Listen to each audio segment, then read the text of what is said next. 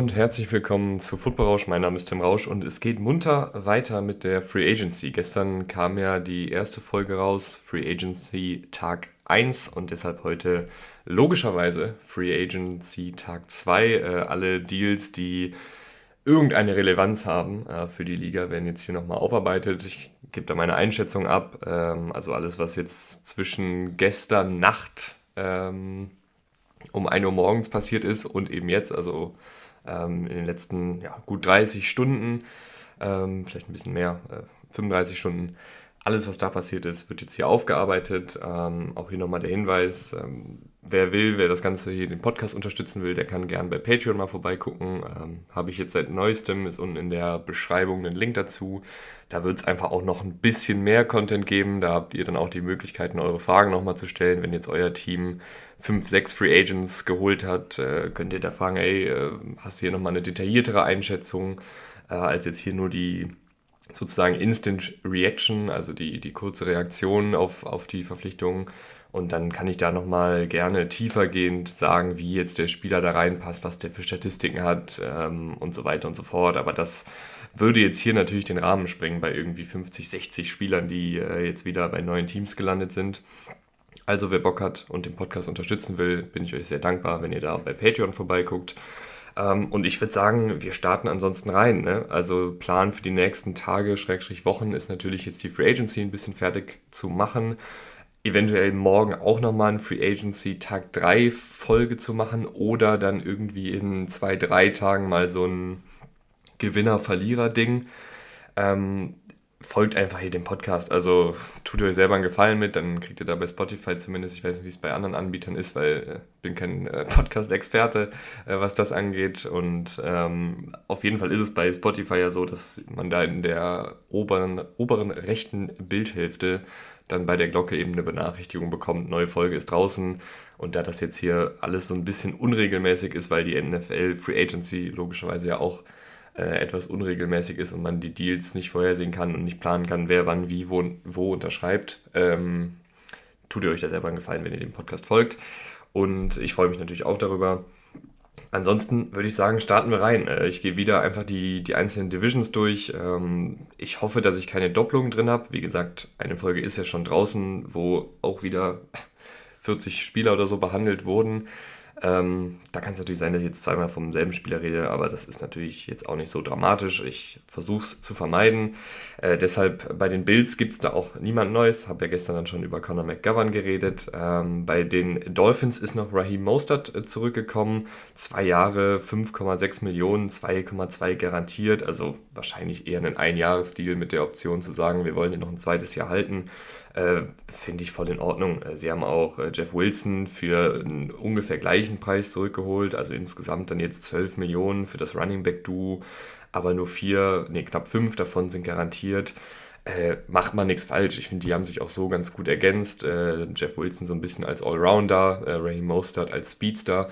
Ähm, bei Mostert, finde ich, habe ich letztes Jahr auch noch so ein Element von Physis gesehen, was ich sonst vorher noch nicht so häufig gesehen habe. Ist ja jemand, der viel über sein, sein reines Tempo halt gekommen ist. Aber ich fand es schön, dass er letztes Jahr den einen oder anderen physischen Lauf auch noch äh, drin hatte und da vielleicht ein bisschen an Gewicht zugelegt hat oder ein bisschen an Masse oder ein bisschen an, an, an Wille, auch da mal den Kopf runterzunehmen und ein paar Tackles zu brechen. Also das fand ich ein ganz schönes Element. Ist natürlich auch jetzt schon Ü30. Ähm, aber ich glaube, für, für zwei Jahre oder gegebenenfalls auch nur ein Jahr, wenn er ähm, jetzt diese Saison nicht so performt, ist das auf jeden Fall ein guter Deal. Gleiches gilt für Jeff Wilson, 6 Millionen, äh, 2,6 garantiert. Das ist äh, total in Ordnung und total ähm, solide. Die Patriots ähm, haben noch Kevin Anderson dazu geholt, ähm, einen Left Tackle, der ja ganz interessant so von seiner Statur ist, ziemlich groß gebaut, aber relativ leicht, also eher so ein, so ein drahtigerer äh, Tackle.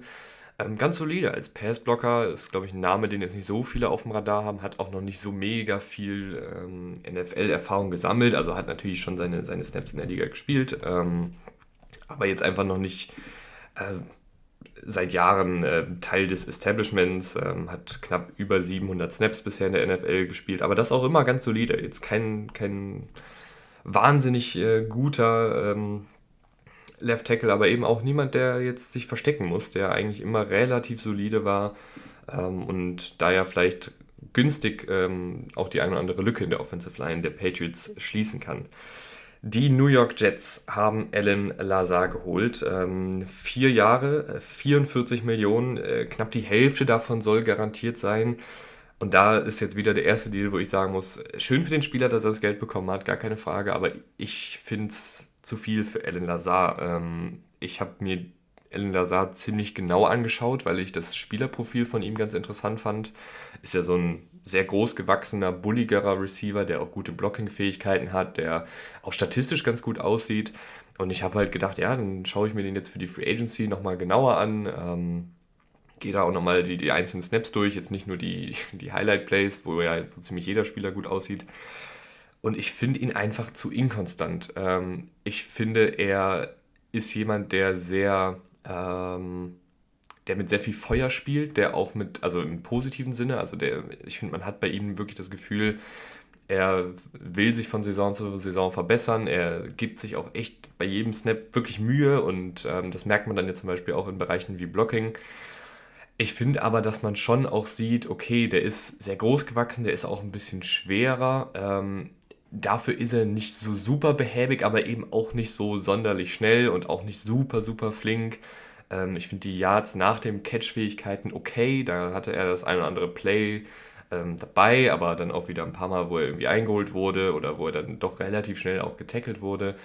Und was mir also aufgefallen ist, wenn er nicht durch Scheme oder einen, einen sehr guten Pass in Szene gesetzt wird, ähm, dann kreiert er nicht so super viel Separation auf eigene Faust und ist auch nicht jetzt der allerbeste, wenn es darum geht, seinen massigen Körper wirklich auch in Contested Catch-Situationen konstant gut einzusetzen. Er hat da ein paar gute Catches dabei und dann ein paar andere, wo er dann mehr oder weniger einen Drop hat oder wo er zumindest ähm, ja dann das 1 gegen 1 Duell gegen den kleineren Cornerback irgendwie nicht so gewinnt und dann der Ball halt incomplete ist, finde ich ähm, einfach ich bin einfach da nicht so ein großer Fan von ihm geworden. Ähm, tut mir dann ja auch irgendwie leid, weil man ähm, freut sich ja, man will sich ja eigentlich bei jedem Spieler freuen über die Verträge, aber bei dem muss ich sagen, ist es natürlich ein bisschen zu teuer für meinen Geschmack. Ähm, hier spielt natürlich auch rein, dass die Jets gerade irgendwie alles versuchen, um äh, Aaron Rodgers wahrscheinlich zu locken und da jetzt äh, ja auch einfach seine, seine Kumpels an den Start bringen und äh, mit Rodgers hat er ja auch eine gute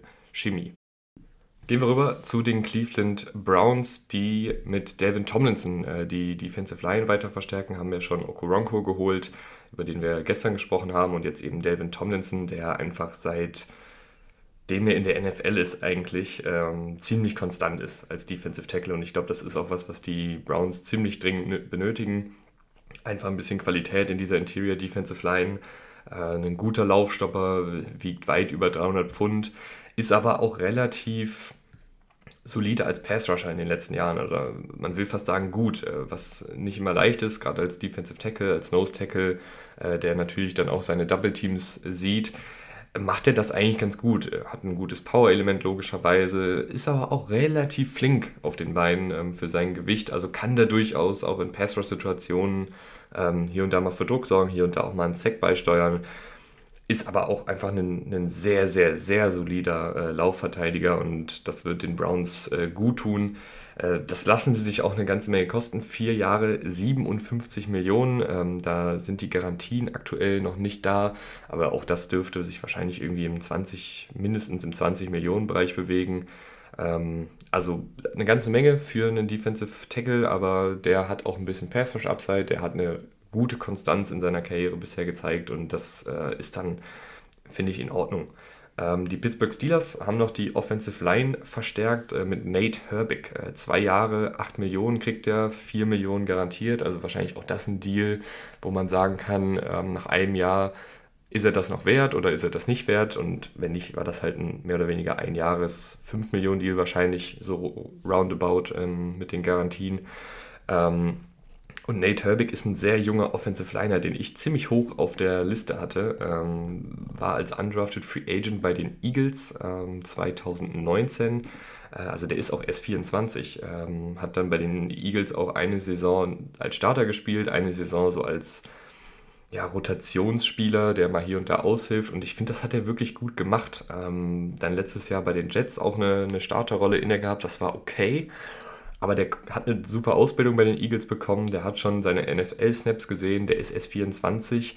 Ich finde gut, dass die Steelers dem eine Chance geben. Äh, vor allen Dingen für den Preis. Warum nicht? Ne? Im Idealfall hast du da jetzt irgendwie einen Starter über die nächsten zwei Jahre für insgesamt 8 Millionen ähm, der auch noch Entwicklungsspielraum hat und im Zweifelsfall sagst du halt, okay, der war jetzt doch nicht der Hammer und dann entlasse ich ihn halt nach Jahr 1 für 4, 5 Millionen, aber habe wenigstens versucht oder geschaut, ob da ähm, noch Potenzial schlummert, beziehungsweise ob, ob diese Konstanz, die er bei den Eagles vor allen Dingen gezeigt hat in seiner einen Saison als Starter, ähm, nochmal aufblühen äh, kann. Die Texans äh, waren auch nochmal aktiv, ähm, haben ähm, wen haben sie denn hier alles geholt? Sie haben Shaq Mason geholt ähm, im Trade mit den Buccaneers.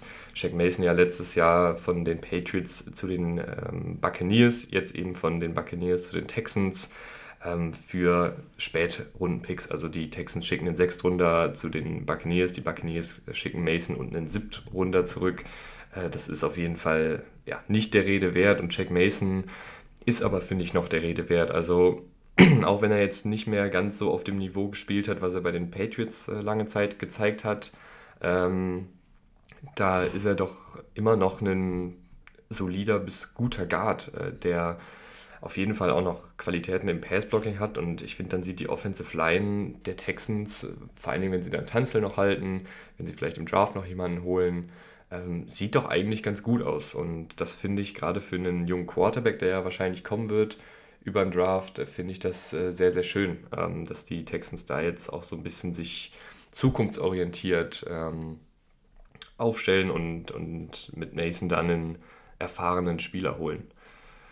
Sie haben aber auch noch äh, Jimmy Ward geholt. Da bin ich mir jetzt gerade nicht ganz sicher, ob ich schon über den gesprochen habe. Ähm, aber Jimmy Ward, jemand, der eine Menge, Menge Erfahrung mitbringt. Ich, ich mag ihn total gerne als Spieler. Ich hatte ihn ja zu den äh, Jets gelotst in dem ähm, Free Agency Fahrplan Guide, den ich so vor der Free Agency er erstellt habe, weil er da mit äh, Saleh eben äh, die Verbindung hat. Aber jetzt ist er bei den Texans äh, mit Demico Ryans. Ähm, und der ist wirklich ein toller, toller Spieler. Also äh, ist zwar auch schon 31, 31,5 um genauer äh, zu sein, also wird dann auch 32, wenn die Liga beginnt oder die Saison beginnt, aber der ist so erfahren, der ist so ein toller Laufverteidiger, der ist so ein instinktiver Spieler, der kann so viele Positionen spielen, also ist ja eigentlich eher so ein Safety-Hybrid gewesen, hat dann aber letztes Jahr auch noch Slot-Cornerback gespielt, also der ist einfach richtig, richtig gut und ein richtig guter Footballspieler und ich mag das total gerne, wenn man als, als Coach dann vielleicht den einen oder anderen ähm, erfahrenen Spieler noch holt, den man auch kennt, der dann auch so eine Mentorenrolle einnehmen kann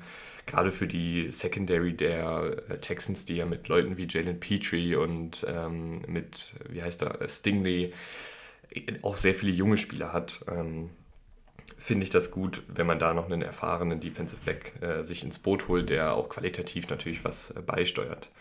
Die Colts äh, haben Samson Ibukam geholt. Äh, Drei-Jahres-Vertrag, 27 Millionen, 11 Millionen äh, im ersten Jahr. Äh, also auch das ein Deal wahrscheinlich, der, der relativ ähm, frontlastig sozusagen ist.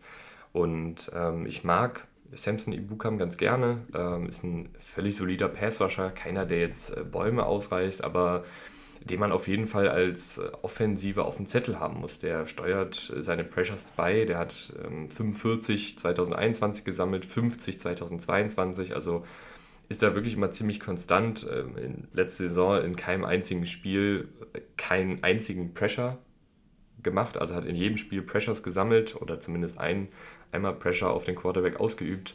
Also eine gewisse Konstanz, ähm, die man da in der Defensive Line auf jeden Fall der Colts ganz gut gebrauchen kann und ich finde auch, dass, dass die dann ähm, also die Defensive Line der Colts hat dann jetzt aktuell, finde ich, einen sehr, sehr guten Mix aus, aus jungen Spielern, aber eben auch aus erfahreneren Leuten wie Ebukam, wie DeForest Buckner zum Beispiel. Ähm, oder Grover Stewart ist ja, glaube ich, da auch noch unterwegs. Ich muss mal ganz kurz nachgucken, ähm, wenn sie denn hier so im Kader haben. Aber ich bin mir da ziemlich sicher, ja genau, also Grover Stewart, DeForest Buckner, Samson Ebukam.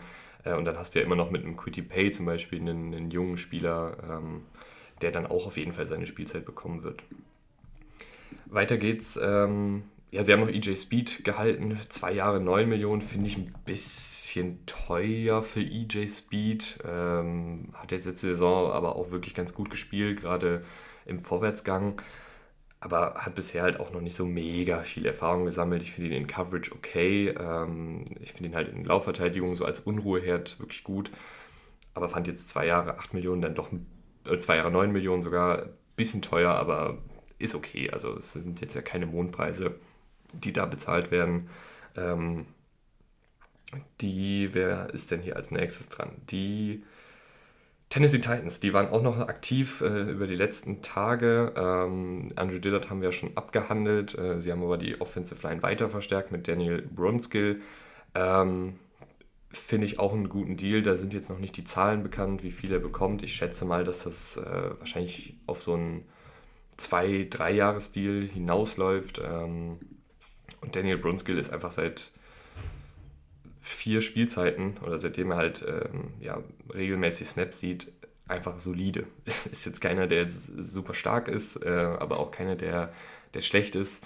Ist ein bisschen ein mh, mm, äh, komischer Körperbau, weil er halt Guard spielt, aber gleichzeitig äh, knapp zwei Meter groß ist, aber dann auch wieder relativ leicht ist. Das heißt, gegen so Defensive Tackles die mit viel Power kommen, die vielleicht auch einen niedrigeren Körperschwerpunkt haben, da hat er wirklich seine Schwierigkeiten, gerade in der Laufverteidigung, äh, da dann wirklich auch seine Kraft auszuspielen und ähm, wirklich Räume zu kreieren. Aber im Passblocking ist er da meistens eigentlich relativ solide. Ähm, und das ist, glaube ich, was, was die Titans dringend brauchen. Einfach ein paar solide Offensive Liner, ähm, wo jetzt nicht sofort der Baum brennt nach zwei Sekunden ähm, im Schoß des Quarterbacks.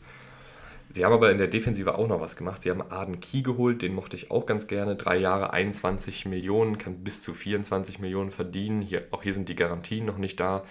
Ähm, ist ein flexibel einsetzbarer Defensive Liner, eher ein Edge Rusher, der äh, über seine Länge kommt, der einen ganz guten Antritt hat, ähm, auch so ein bisschen ja, wuselig ist, sage ich mal, in, seiner, in seinen Pass-Rush-Moves. Also der kann auch wirklich gut mit, mit Stunts zum Beispiel in Szene gesetzt werden. Da stelle ich mir vor, dass du da wirklich kreativ werden kannst mit Harold Landry, mit Arden Key, mit Jeffrey Simmons, dass du die da viel rumschiebst, viel auch in unterschiedlichen Positionen aufstellst und dann da einfach ähm, ja, ein bisschen Chaos stiftest für die gegnerische Offensive Line.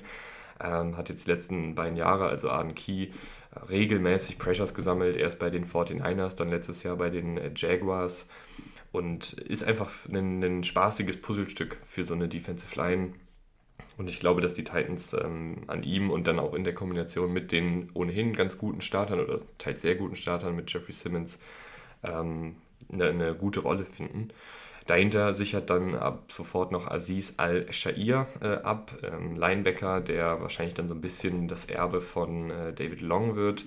Ähm, Linebacker, der im Vorwärtsgang sehr gut ist, also auch ein bisschen ähnlich, finde ich, vom Spielertyp wie David Long, also ein bisschen leichter, ein bisschen kleiner, obwohl so klein ist er gar nicht, aber ein bisschen leichter zumindest, ähm, auch eher so in dieser Outside-Linebacker-Rolle, jetzt nicht unbedingt ein Middle-Linebacker. Ähm, der kann durchaus auch mal in Coverage äh, aufgestellt werden, aber ich finde ihn halt gerade in der Laufverteidigung und als Blitzer äh, und als Tackler eben ganz gut, der dann einfach da als Unruheherd rund um die Line of Scrimmage äh, agieren kann. Und ich glaube, dass von der Rolle her wird das wahrscheinlich eine ähnliche Rolle wie die, die David Long innehatte. Ähm, die Denver Broncos äh, machen auch weiter. Und zwar äh, wird da noch Samaj Pirine äh, nächstes Jahr auflaufen. Zwei Jahre, 7,5 Millionen. Äh, Pirine finde ich eigentlich einen ganz, ganz coolen Spieler. Also Running Back war ja lange Backup bei den Bengals, hat aber auch immer wieder seine Spielzeit bekommen hat vor allen Dingen mir immer sehr gut, und das ist jetzt ist vielleicht eine, eine, Fähigkeit, die man jetzt nicht so oft hört bei Running Backs oder die jetzt nicht so oft hervorgehoben wird bei Running Backs, aber hat mir vor allen Dingen als ähm, Passblocker gut gefallen. Also wenn die Bengals sagen wollten, sie wollen jetzt viel passen aus Shotgun-Formationen beispielsweise, dann war der da wirklich immer ziemlich verlässlich ähm, als Blocker. Und das, finde ich, hat eine gewisse, es hat einen gewissen Mehrwert natürlich. Ähm, aber als Läufer und auch als Receiver hier und da fand ich ihn immer ganz solide, bringt natürlich auch ein gewisses Power-Element mit. Ähm, wird dann wahrscheinlich so eine Art Rotationsspieler oder situativer Running Back bei den Broncos werden. Da finde ich jetzt zwei Jahre 7,5 Millionen, ähm, finde ich okay. Sie haben noch Zach Allen geholt, äh, drei Jahre 45 Millionen, 32 Millionen garantiert und da, boah, das finde ich schon echt viel. Also Zach Allen ähm, kommt ja von den Cardinals, ist auch so einer von diesen ähm, ja, Tweener-Spielern, äh, die ja so in den letzten Jahren immer populärer geworden sind. Also ein leichterer Defensive Tackle, äh, der dann eben mit seiner Athletik, mit seiner Quickness gewinnen soll äh, und mit auch Technik. Und das hat er letztes Jahr ganz gut gemacht. Da hat er auch seine, seine Plays gemacht und auch 35 Pressures gesammelt und sah da, finde ich, in manchen Pass-Rush-Situationen auch wirklich gut aus. Aber gleichzeitig hat er auch die ersten drei Jahre nicht super viel gezeigt. Und das war jetzt letztes Jahr dann im vierten Jahr so eine kleine Breakout-Saison ich tue mich einfach dann immer schwer, solchen Spielern so viel zu zahlen. Das kann gut gehen, das kann dann so ein bisschen sein wie bei einem Hassan Riddick, der beispielsweise auch einfach ein bisschen gebraucht hat, der dann auch nochmal kleine Änderungen in seiner Rolle gebraucht hat, bis er dann bei den Cardinals funktioniert hat und auch Zach Allen ähm, hat da seine Anpassungszeit, glaube ich, auch einfach gebraucht, um dann wirklich auch als Defensive Tackle oder beziehungsweise als Interior Defensive Liner dann gut zu funktionieren. Vielleicht ist das auch dann die, diese Formkurve, aber es kann natürlich auch sein, dass ja, sich die Broncos hier jetzt so ein bisschen verbrennen, weil ich finde es schon echt eine Menge, Menge Geld ähm, für einen Passrusher, der jetzt, finde ich, auch nicht so krass ist, dass du da jetzt über 30 Millionen garantiert auf den Tisch legen musst. Ist aber auf der anderen Seite eben ähm, ganz gut, ähm, zumindest was er letzte Saison gezeigt hat und ist auch noch jung, also 25,5, wird dann 26 zum Ligastart. Äh, das ist ja auch noch ein gutes Alter, wo, wo im Idealfall ähm, wenn alles gut geht, ist er halt 29 wieder Free Agent und dann hast du ihn in der Blüte seiner Karriere gehabt, äh, wenn eben diese Formkurve weiter nach oben zeigt. Die äh, Kansas City Chiefs äh, waren noch aktiv, haben Deshaun Wharton zurückgeholt, ähm, zwei Jahre, nee, ein Jahr und äh, bis zu drei Millionen. Guter Pass-Rushing Defensive Tackle, sonst nichts, ähm, aber das, das kann man für den Preis auf jeden Fall machen. Dann haben sie noch Charles Omenihu äh, geholt, für zwei Jahre und bis zu 20 Millionen. Ähm, gegen ihn läuft, soweit ich weiß, auch noch ein, ein Haftbefehl, beziehungsweise er war ja auch kurz under arrest äh, wegen häuslicher Gewalt. Also ich weiß nicht, inwiefern das jetzt geklärt ist ähm, oder eben nicht. Das, das, da habe ich jetzt keine Insights. Ähm, Finde ich dann auch immer ein bisschen schwierig, wenn so ein Spieler dann ja, direkt mit so viel Geld zugeschüttet wird, wenn da, wie gesagt, soweit ich weiß, auch noch ähm, gerichtliche Prozesse am Laufen sind, ähm, finde ich jetzt nicht so ein gutes Zeichen für, für ein Team, ehrlich gesagt. Aber die Chiefs haben ihn jetzt verpflichtet, ähm, ist ein Pass-Rush-Spezialist auf dem Feld, hatte letztes Jahr 62 Pressures. Ähm, sehr, sehr variables äh, Puzzlestück, ähm, eben auch so einer von diesen Tweenern äh, wie eben Zach Allen, der groß und drahtig ist, gleichzeitig aber relativ, also nicht so schwer für einen Defensive Tackle. Der kann Edge spielen, der kann Defensive Tackle spielen, der kann ähm, Stunts laufen, den kannst du wirklich ganz gut rumschieben in der Defensive Line und der gewinnt mit Technik, mit Quickness, mit seiner Länge und ähm, ist ein ganz guter Passer auf jeden Fall.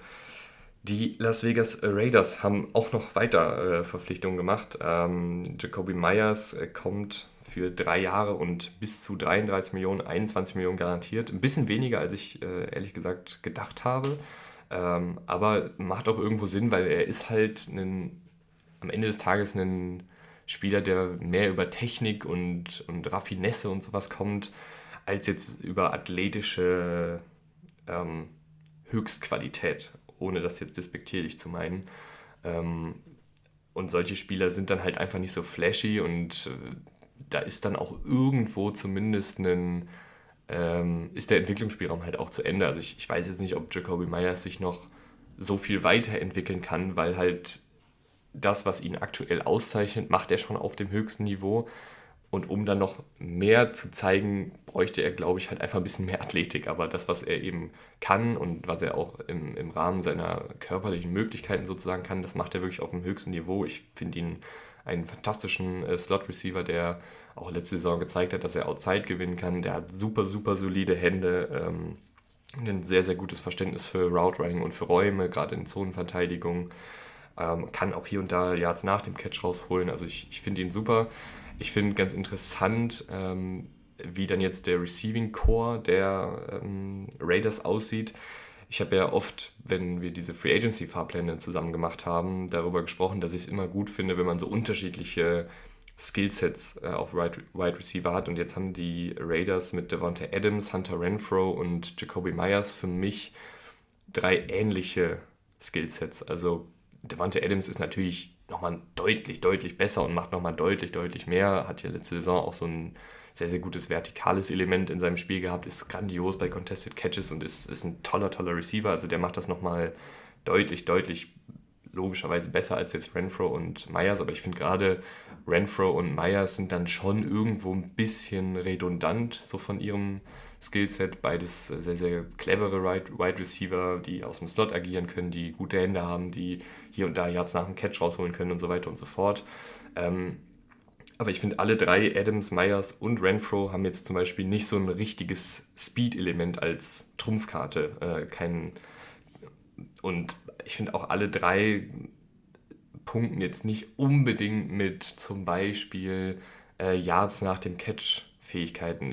Ein Adams und Myers und Renfro auch, die können das alle hier und da auf jeden Fall mal zeigen, aber ähm, sind jetzt ja auch nicht unbedingt Spieler, die jetzt damit sozusagen ihr Brot verdienen. Ähm, andererseits denke ich mir, Jimmy G ist jemand, der viel im Kurzpassspiel unterwegs ist, viel über diese kurzen und mittleren Distanzen auch werfen will. Und dann denke ich mir, dass die drei da halt auch wieder sehr gut für sind. Also ich glaube, dass ich bleibe dabei, dass ich gerne so ein diverseres äh, Skillset auf Wide Receiver hätte. Aber hier hast du ja mit Devonta Adams deine klare Nummer 1, so eine Art Alleskönner. Ähm, und dann eben mit Renfro und Myers so zwei für die kurzen und mittleren Distanzen, die da halt sehr konstant sind. Und ich glaube, das wiederum passt dann auch zu dem, was Jimmy G gerne mag und was wahrscheinlich die Raiders dann auch machen wollen. Ähm, und dann finde ich es wieder okay. Also lange Rede, kurzer Sinn. Ich mag eigentlich diverse Skillsets. Bei den Raiders verstehe ich, dass sie das jetzt nicht so priorisiert haben. Also dass man jetzt nicht zum Beispiel äh, einen DJ Chark anstatt einen Jacoby Myers geholt hat. Das verstehe ich schon. Ähm, Markus Epps haben sie noch geholt. Ich weiß nicht, ob wir über den schon geredet haben. Wenn nicht, äh, zwei Jahre 12 Millionen, 8 Millionen garantiert. Wird letztes Jahr klarer Starter gewesen bei den Eagles. Ein Safety, der im Vorwärtsgang am besten ist, in der Laufverteidigung und in der Box unterwegs ist und da in seiner Rolle echt ganz gut ist. Die Chargers haben Eric Hendricks äh, geholt, zwei Jahre, 13 Millionen. Da haben wir, glaube ich, gestern, da haben wir auf jeden Fall drüber geredet und ich kann an der Stelle auch nochmal sagen, ich weiß nicht, ob das die Ressourcen, also ob ich die ohnehin limitierten Ressourcen der Chargers in Eric Hendricks ähm, investiert hätte. Ähm, war natürlich über Phasen äh, ein sehr, sehr guter Linebacker letztes Jahr, dann einen Schritt zurück gemacht, ähm, weil er ja auch nicht, nicht gerade jünger wird und hat für mich so ein bisschen, ja, ähm, bereitet mir ein bisschen Bauchschmerzen, weil die Chargers, finde ich, einfach mit ihrem Kapital nicht gut umgehen. Ähm, das, das ist das, was ich dazu sagen will.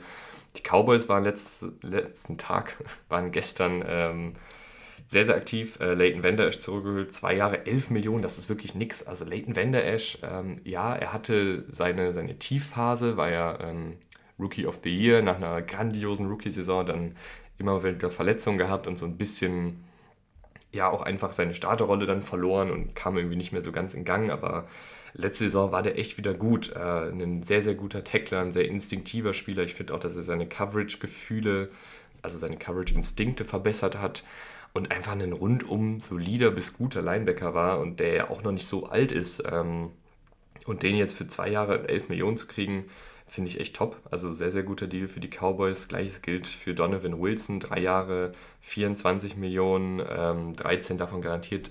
Bisschen teuer, finde ich, aber ähm, kennt das System, kennt das Team hat auch die letzten Jahre ganz gut funktioniert. Ähm, auch ein Spieler, auch ein Safety, der halt im Vorwärtsgang am besten ist und dann aber in seiner Rolle als Box Safety, als Line of Scrimmage äh, in Coverage okay ist. Ähm, das finde ich einen guten Deal. Und dann haben sie ja noch ähm, für Cornerbacks Stefan Gilmore getradet, äh, für einen Fünftrunden-Pick, der aber auch an gewisse Bedingungen geknüpft sind, also auch hier nicht viel Kapital abgegeben.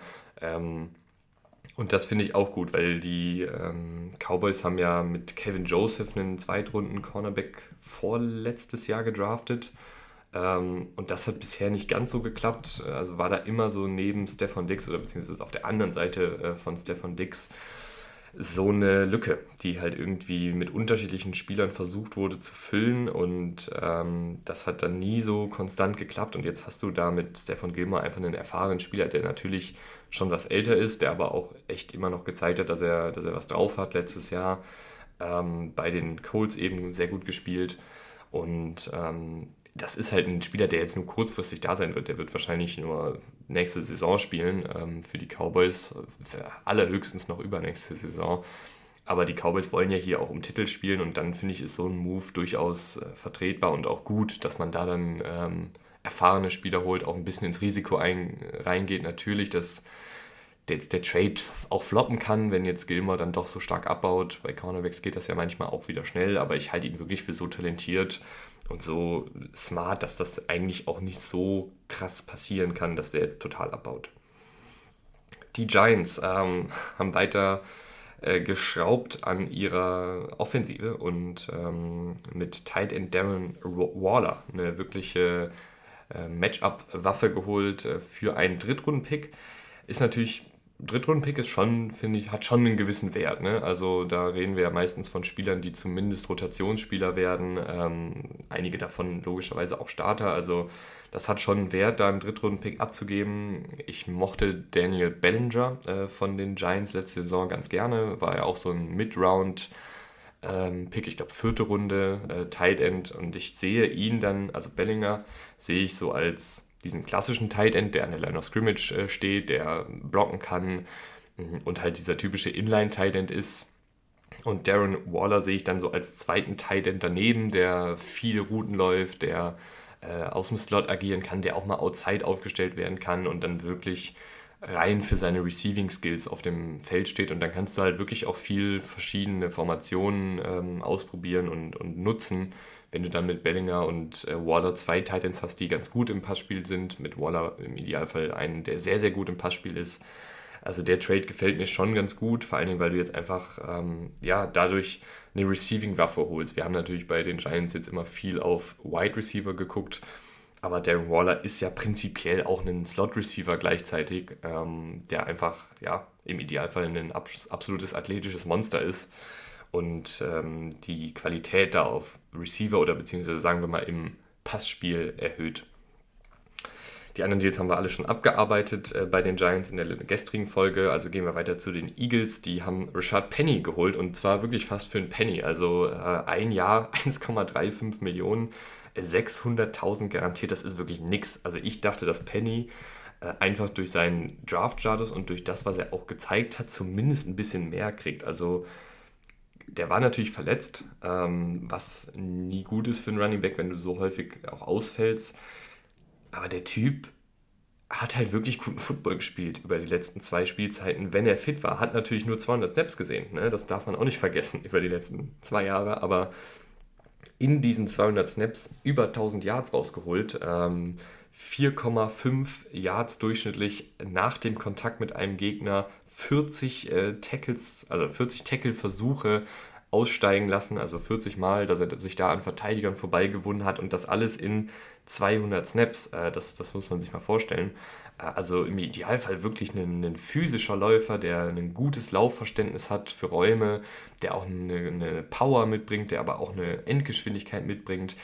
Also, wenn der fit bleibt, ist der, glaube ich, besser als Miles Sanders. Und das ist ähm, nicht was, was ich jetzt irgendwie sage, um Miles Sanders zu trashen, weil ich glaube, dass Rashad Penny äh, bei der Offensive Line, bei dem Offensivscheme äh, mit Jalen Hurts als zusätzlichen Faktor im Laufspiel äh, wirklich gut funktionieren kann. Und dieses richtig physische Element äh, hatten die Eagles jetzt nicht äh, auf Running Back. Und da bin ich einfach auch nochmal super gespannt, wie das dann mit äh, Rashad Penny funktioniert. Und das gefällt mir dann eigentlich auch ganz gut.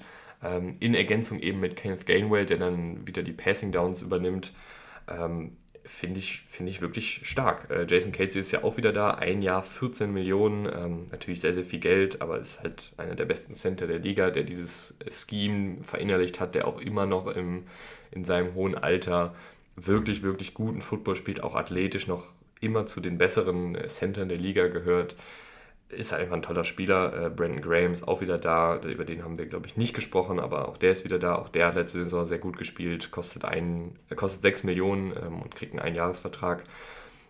Und dann haben sie äh, James Bradbury geholt. Drei Jahre, 38 Millionen, 20 Millionen garantiert.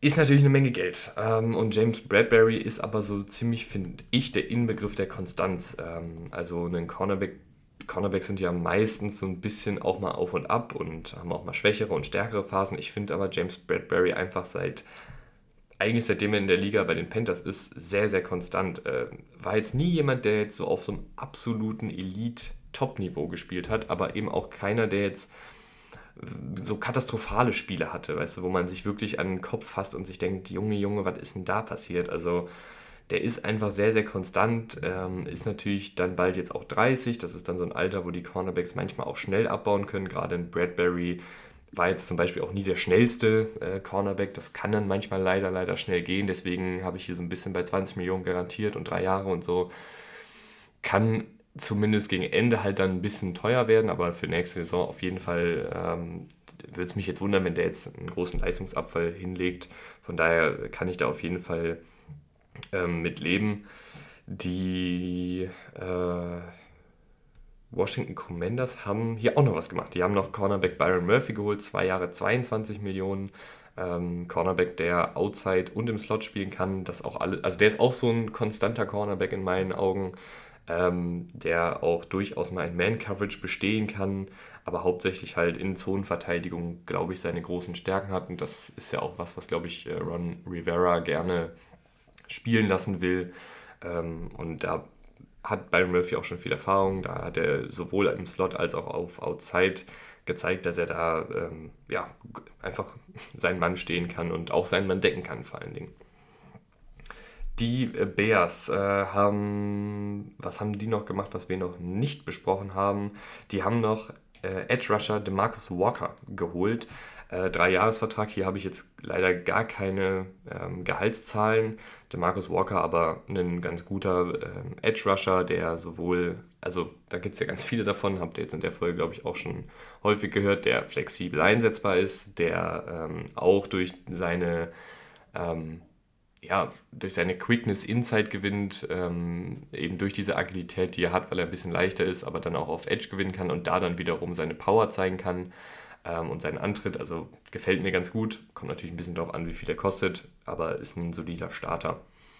Die Detroit Lions haben David Montgomery geholt. Äh, drei Jahre, 18 Millionen finde ich für David Montgomery wirklich einen guten Preis. Ähm, ist ein sehr, sehr runder Running Back, der vor allen Dingen mit ähm, seiner Contact Balance punktet, aber auch mit der Fähigkeit, ähm, Cuts zum richtigen Zeitpunkt zu setzen. Also ich finde bei ihm immer sehr erstaunlich, wie, wie gut er sich dann doch auch um Verteidiger windet, ähm, wie er Verteidiger durch leichte Körperbewegungen aussteigen lässt und, und, da immer ein sehr, sehr gutes Gefühl für Raum und den richtigen Zeitpunkt sozusagen hat. Ähm, das finde ich zeichnet ihn aus. Er ist ein solider Receiver, keiner, der jetzt wilde Routen läuft, aber aus dem Backfield auf jeden Fall den Ball fangen kann und dann eben aber auch ein physisches Element mitbringt. Also in meinen Augen auch ein besserer Running Back als Jamal Williams. Ich glaube, das hören jetzt Fantasy-Spieler nicht gerne. Das hören auch, glaube ich, viele Leute nicht gerne, weil Jamal Williams eine echt coole Socke ist, ein sehr sympathischer Spieler ist, aber rein qualitativ ist, glaube ich, David Montgomery zumindest in meinen Augen nochmal einen Ticken besser, ähm, weil er halt nochmal, finde ich, ein bisschen mehr auf eigene Faust äh, kreieren kann. Jamal Williams hat natürlich auch eine Menge, Menge Touchdowns gemacht und das ähm, ja, steigert dann ja auch das Ansehen von so einem Spieler, aber ich finde Dale Montgomery individuell einfach nochmal einen Ticken besser ähm, und finde die Verpflichtung deshalb auch äh, sehr, sehr gut, weil ich glaube, mit äh, DeAndre Swift werden ja die Lions nicht so richtig warm, hat halt eben nicht diese Vision, nicht das Gefühl ähm, für Raum, was, was ein David Montgomery zum Beispiel mitbringt und deshalb finde ich das auch eine sehr, sehr gute Ergänzung für die Detroit Lions. Äh, dann haben sie in der Defensive Line noch Isaiah Bucks zurückgeholt für zwei Jahre bis zu 6 Millionen. Äh, ja, war noch ein jüngerer Spieler, war ganz okay. Ähm, und John Kaminski ähm, haben sie auch zurückgeholt, zwei Jahre 8,5 Millionen, die Hälfte knapp garantiert. Äh, hatte durchaus seine Momente, ähm, wurde ja von den Falcons entlassen, ist aber noch ein junger ähm, Edge-Defensive Tackle, der äh, sehr, sehr groß gewachsen ist, sehr, sehr drahtig ist. Hatte dann letztes Jahr 44 Pressures, äh, also das ist wirklich nicht schlecht, äh, was der da aufgelegt hat. Er hat sich dann auch jetzt so diesen Vertrag verdient ähm, und solche Stories, finde ich, sind ja immer ganz schön. Ähm, was haben hier die Vikings denn noch gemacht? Die Vikings haben Garrett Bradbury äh, zurückgeholt, drei Jahre 15,5 Millionen. Ähm, ja, finde ich okay, finde ich auch relativ günstig. Äh, ich glaube halt, bei ihm ist so ein bisschen das Maximum schon erreicht. Also ich glaube, dass Gary Bradbury nie ein Center wird, der ähm, rundum gut ist, weil dafür ist er einfach ein Ticken zu leicht, dafür ist er gerade gegen Power zu anfällig. Ähm, aber ist halt ein guter Laufblocker, gerade in dem Scheme, wo er dann viel ähm, Meter machen kann, weil er halt auch diese Athletik hat. Aber ich glaube, da ist einfach der Entwicklungsspielraum äh, zu Ende. Also ich glaube, da kann nicht mehr viel kommen, es sei denn, der legt jetzt irgendwie 20 Pfund zu und ähm, kriegt auf einmal nochmal deutlich mehr Kraft und einen deutlich besseren Stand, äh, wenn er Pass blocken muss gegen, gegen Power. Aber das sehe ich jetzt aktuell einfach nicht. Ähm, dann haben sie noch Marcus Davenport geholt, ein Jahr 13 Millionen, so eine Art Prove-It-Deal. Und Marcus Davenport, dass der ein talentierter Edge-Rusher ist, das wissen wir alle. Letztes Jahr dann leider nicht so richtig die Erwartungen erfüllt, aber der hat auch schon wirklich eine Menge gemacht in der NFL. Also kam er als Erstrundenpick zu den Saints äh, 2018, seitdem eigentlich immer ziemlich konstant ähm, und hat auch immer über 30 Pressures gesammelt. Ähm, ist dazu auch, finde ich, immer ein ganz guter Laufverteidiger gewesen, weil er halt eben ziemlich athletisch ist, weil er sehr, sehr groß und drahtig ist, ähm, kann er da einfach eine Menge ähm, Platz einnehmen und, und auch ähm, ja, Platz gut machen, sage ich mal. Ähm, auch erst 26,5, also ich hätte ihm vielleicht sogar einen Ticken längeren Vertrag gegeben. Also anstatt jetzt ein Jahr, was haben wir hier, äh, ein Jahr 13 Millionen, warum nicht, keine Ahnung, drei Jahre 25, 26 Millionen, dass du einfach sagst, du kriegst ein bisschen mehr Geld, durchschnittlich natürlich ein bisschen weniger, aber kriegst ein bisschen mehr Geld, äh, aber wir haben dich auch ein bisschen länger, weil ich kann mir bei ihm halt vorstellen, dass er da jetzt wirklich einfach auch wieder so zu alter Form findet, hat ja auch immer mal wieder mit Verletzungen zu kämpfen, aber ist halt ein verdammt talentierter Edge-Rusher, ähm, der vor allen Dingen diesen Tempo zu Power-Move sehr, sehr gut hat, also wo er ähm, mit einem schnellen Antritt, mit, mit schnellen Schritten den Offensive Liner äh, dazu zwingt, auch ebenfalls schnell zurückzugehen, aber dann auch sofort den Kontakt sucht und mit Power eben versucht, dann durch den Offensive Liner durchzulaufen. Und das ist wirklich sehr, sehr gefährlich bei ihm, weil er das sehr, sehr gut macht. Ähm, also der Deal gefällt mir auf jeden Fall. Vielleicht hätte ich ihn sogar noch längerfristig gehalten. Die Falcons, äh, die waren auch richtig, richtig aktiv. Ähm, Taylor Heinecke kommt, zwei Jahre, äh, 20 Millionen. Ähm, boah, ja, die Falcons und ihre Quarterback-Situation. Ne? Also Jetzt hast du Taylor Heinecke für zwei Jahre und 20 Millionen, eine ganze Menge Kapital für einen Quarterback, der auch hier sehe ich jetzt eigentlich keinen Entwicklungsspielraum mehr. Ich glaube, der ist, was er halt ist. Äh, ein, ein Quarterback, der Mahü Mahot ist, der durch seine Inkonstanz punktet, im Sinne von, dass er halt auch inkonstant gut spielen kann, aber dann eben auch inkonstant schlecht spielen kann, wenn es halt nicht gut läuft. Und äh, kann dir als Backup bestimmt ein Spiel gewinnen. Kann dir auch als, als Starter mal ein paar Spiele gewinnen, weil er halt eben wirklich auch ein paar Mal schon gezeigt hat, dass er halt diesen It-Faktor dann hat. Aber er kann halt auch dafür sorgen, dass du Spiele verlierst, weil er dann halt wirklich vogelwild in seiner Genauigkeit ist, weil er äh, absolut wilde Fehler macht, die einfach nicht so passieren dürfen. Den haben sie jetzt und dann hast du natürlich noch mit Desmond Ritter so einen Drittrunden-Pick, wo du jetzt auch nicht weißt, wie viel Entwicklungsspielraum ist da jetzt noch. Ähm, das, was er gezeigt hat bisher, war okay. Aber ist das jetzt jemand, der jetzt langfristig der Starter ist? Also ich tue mich einfach schwer, mit beiden jetzt irgendwie langfristig für die Falcons zu planen. Äh, ich, ich weiß nicht so genau, was sie da vorhaben. Ähm, ich nehme an, dass sie den Ball auch weiter laufen werden wollen, weil sie haben Caleb McGarry gehalten für drei Jahre 35 Millionen. Ähm, da dachte ich echt, dass der mehr kriegt. Den Deal finde ich voll in Ordnung. Äh, der passt super ins Scheme, in dieses lauflastige Scheme. Da ist er halt als Laufblocker wirklich sehr, sehr gut, als Passblocker okay. Ähm, Lorenzo Carter ist wieder da, der ist schon länger da, der ist ein solider Edge-Rusher ähm, mit wenig Stärken, aber auch wenig Schwächen. Und dann haben sie noch Caden Ellis geholt, äh, zwei, nee, drei Jahre, 21 Millionen, elf davon garantiert. Ähm, ist, glaube ich, ein Name, den jetzt so noch nicht so viele auf dem Schirm haben, aber war so ein bisschen die Reinkarnation von Demario Davis, obwohl die bei dem gleichen Team gespielt haben. Also einen Linebacker, der äh, auch viel an der Line of Scrimmage rumlungert, der viel im Vorwärtsgang arbeitet, der als Blitzer genutzt werden kann, der seine Tackling-Fähigkeiten verbessert hat, der ähm, da einfach manchmal, ja, Chaos gestiftet hat und das äh, finde ich ist immer, also diese Art Spieler finde ich immer ganz interessant ähm, und die die äh, Falcons Defensive, die muss jetzt einfach mal langsam funktionieren. Das kann ja nicht sein, dass die immer äh, ja, so auf dem Niveau bleibt, wo sie halt die letzten Jahre ist. Also jetzt haben sie ja wirklich auch eine Menge geholt. Wir haben gestern auch schon über David Onimada und Jesse Bates gesprochen. Ähm, das sind jetzt wirklich viele, viele gute Spieler da. Das muss jetzt dann auch besser werden. Die Carolina Panthers haben sich Andy Dalton geholt. Zwei Jahre, 11 Millionen, äh, 8 Millionen garantiert. Das finde ich auch okay. Andy Dalton ähm, habe ich schon ein paar Mal hier gesagt, dass ich ihn letztes Jahr bei den Saints wirklich ganz gut fand. Ähm, klassischer Ballverteiler, der aber über weite Strecken Fehler vermeidet hatte. Dieses eine wilde Spiel, wo er irgendwie drei oder vier äh, Picks geworfen hat, wo aber auch nicht alle auf seine Kappe gingen, ähm, ist dann halt so eine Übergangslösung. Ich nehme, die Panthers werden ja ziemlich sicher irgendeinen Quarterback sich holen im Draft. Und dann hast du mit Andy Dalton dann einen erfahrenen Mann, der Mitte 30 ist, der zur Not auch noch die ersten Spiele starten kann ähm, und der dann hoffentlich auch so eine Art Mentorrolle einnimmt. Dazu hast du noch Bradley Boseman zurückgeholt, den Center, finde ich auch immer gut, wenn da Konstanz da ist. Drei Jahre, 18 Millionen. Ähm, ist ein guter Laufblocker und ein ganz guter Passblocker. Machst du nichts mit falsch, ist ja auch noch nicht so alt.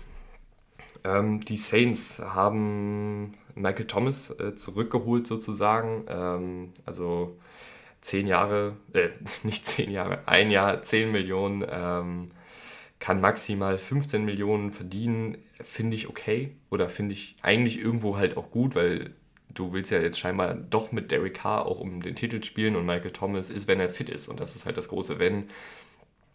Genau die Anspielstationen, die einen Derek Carr auch braucht. Einer, der im Kurzpassspiel super schnell Separation kreieren kann, der gutes Catching hat, der einen sehr, sehr guten, gutes Verständnis für Route Running und Räume hat, muss halt fit werden oder fit bleiben. Äh, das ist bei Michael Thomas halt das große Thema. Ähm, viel mehr gibt es dazu auch nicht zu analysieren, denke ich mal.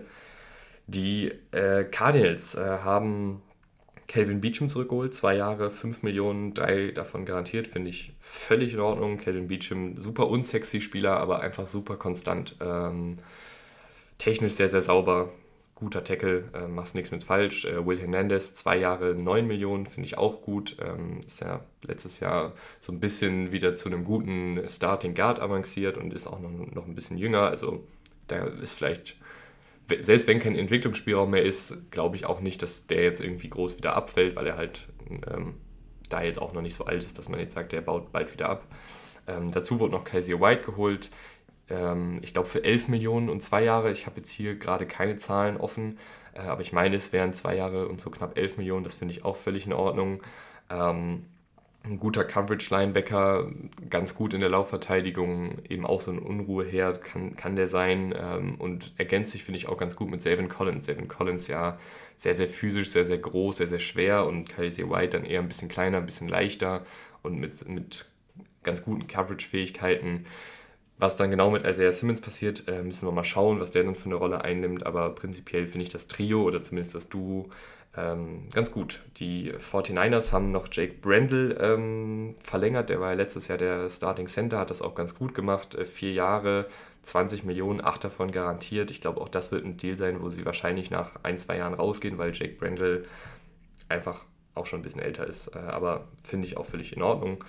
Und äh, zu guter Letzt äh, die Seattle Seahawks, äh, Draymond äh, Jones. 51 Millionen, 35 Millionen wird er über die ersten zwei Jahre äh, kriegen. Also ähm, dann die Garantien sind, glaube ich, so bei knapp der Hälfte, aber wenn er halt die ersten zwei Jahre da ist, kriegt er 35 dieser 51 Millionen. Ähm, äh, ich finde das ganz gut, weil die, ähm, weil die Seahawks auf jeden Fall diesen Pass-Rushing Defensive Tackle, Defensive End Hybrid brauchen und das ist Draymond Jones. Das hat er die letzten vier Jahre gezeigt, dass er ein guter Pass-Rusher sein kann als Laufverteidiger ist er, finde ich, auch nicht so schlecht, wie jetzt zum Beispiel die Noten bei PFF sagen. Ähm, ist aber halt sehr mal hü, mal hot. Und das, glaube ich, ist halt was, womit man leben kann, wenn die anderen Spieler in der Defensive Line sehr, sehr konstant sind in der Laufverteidigung. Wenn allerdings alle Spieler äh, in der Defensive Line mal hü, mal hot sind, dann wird es halt schwierig, dann wird es halt überlaufen. Aber wenn du so einen, vielleicht zwei Spieler hast, die halt ihre Splash-Plays machen mit Athletik, mit Instinkten, und dann aber vielleicht in den nächsten drei, vier Laufspielsituationen äh, ja, aus dem Weg geblockt werden, dann kannst du damit irgendwo leben. Ich glaube, da fehlt es den Seahawks aktuell noch an, an Qualität in der Defensive Line, in der Laufverteidigung, damit du damit leben kannst, ähm, dass du Draymond Jones da auch ständig auf dem Feld hast.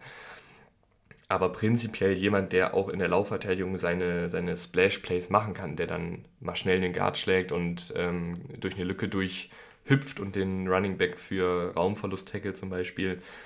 Aber dann halt auch viele Plays vorher halt einfach vom, vom Guard mitgenommen wird auf eine Reise ins, ins Niemandsland äh, und aus dem, aus dem Play genommen wird. Aber wie gesagt, die Seahawks brauchen äh, einen, einen Pass-Rushing Defensive Tackle und das kann er gut, ähm, kann auch gut rumgeschoben werden. Die Seahawks äh, haben ja auch ein bisschen mit Variabilität in der Defensive Line oder eher in ihrem Defensivkonstrukt gespielt und ich glaube, dass er da ein gutes, gutes Puzzlestück sein kann. Vielleicht ein Ticken zu teuer, aber mein Gott, also man muss halt auch irgendwo dann mal ein bisschen Geld zahlen für Qualität in der Defensive Line. Äh, ist ja auch erst äh, gerade 26, ähm, also auch wirklich äh, noch, ein, noch ein junger Spieler. Und ich finde es ganz interessant, äh, Jaron Reed, zwei Jahre 10 Millionen, ähm, ja, kann man mal machen. Ich finde es ein bisschen teuer, weil auch ein Jaron Reed jetzt nicht so mega viel gezeigt hat, dass man jetzt sagt, der, ähm, den muss man jetzt holen, aber auch jemand, der hier und da wirklich als Passrusher auch funktioniert hat, ähm, und auch als Laufverteidiger solide war. Also eigentlich ein, ein rundum solider bis guter Spieler ist halt nur die Frage, kriegst du jetzt den, den soliden Jaron Reed oder kriegst du wirklich den guten Jaron Reed, der auch hier und da mal Druck ausüben kann, der eben konstant in der Laufverteidigung ist. Das ist eben die Frage, ist halt auch schon 30, aber zwei Jahre, 10 Millionen ist dann doch, finde ich, irgendwo auch okay. Ähm, kann ich auf jeden Fall miterleben. Und äh, ja, das äh, war die Free Agency. Äh, Tag 2 wieder 52 Minuten gequatscht. Ähm, ja, ich freue mich, wenn ihr dann demnächst wieder einschaltet. Also es ist jetzt hier praktisch wie die aktuelle Stunde, die hier gemacht wird. Und äh, ich freue mich, wenn ihr das nächste Mal wieder dabei seid. Äh, bis dahin, vielen, vielen Dank fürs Einschalten.